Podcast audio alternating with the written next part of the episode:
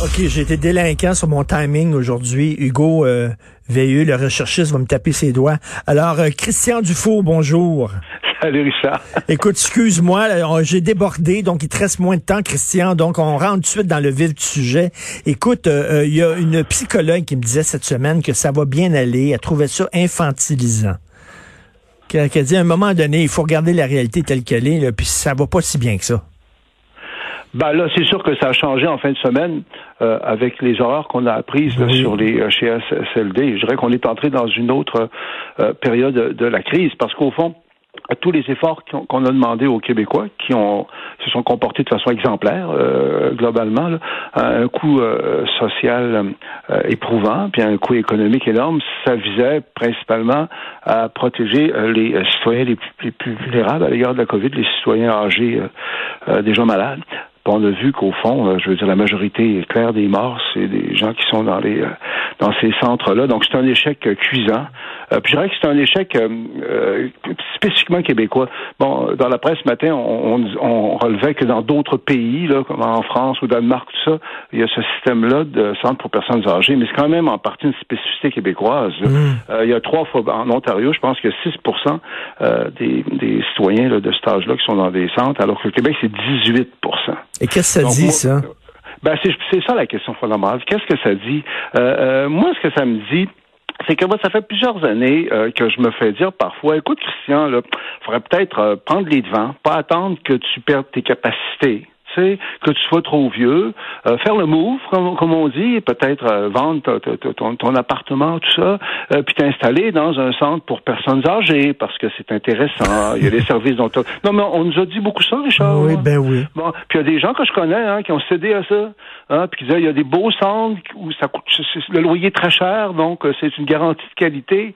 On a vu ce que c'était cette garantie de qualité-là dans le ben centre Aaron euh, à Dorval où ça coûtait euh, très très très cher.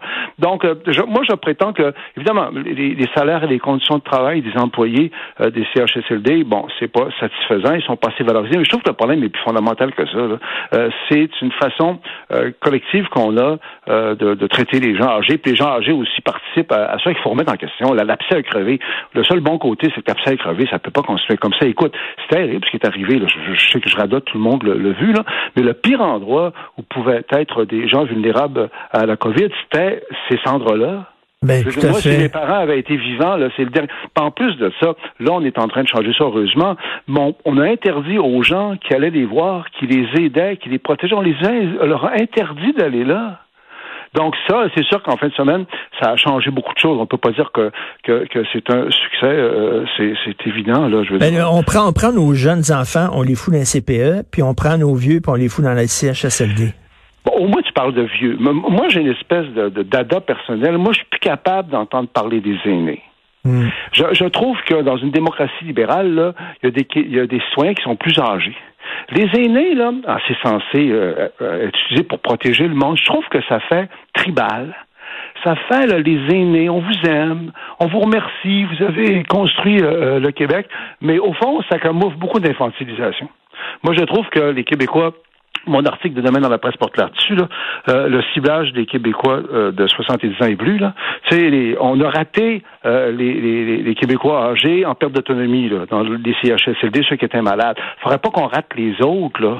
C'est tous ceux là qui sont autonomes, puis qu'on a tendance à considérer de façon infantile. Donc la crise continue. Je pense que ça enlève pas le fait que dans un premier temps, euh, on a parlé parfois des gens qui respectaient pas les consignes, mais il reste que c'est un gros succès pour le gouvernement Legault, le message aux citoyens d'être responsable, de respecter les consignes. Ça, ça a mmh. très marché, ça reste comme tel.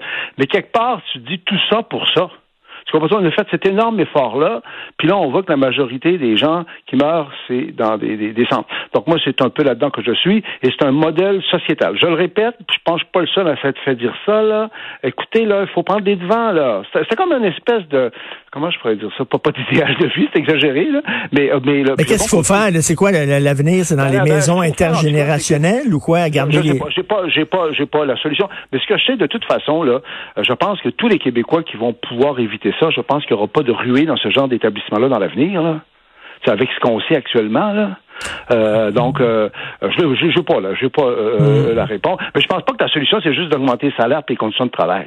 Puis aussi, là, là, on va se mettre à réfléchir. Comment ça qu'au Québec, il y en a trois fois plus qu'au Ontario?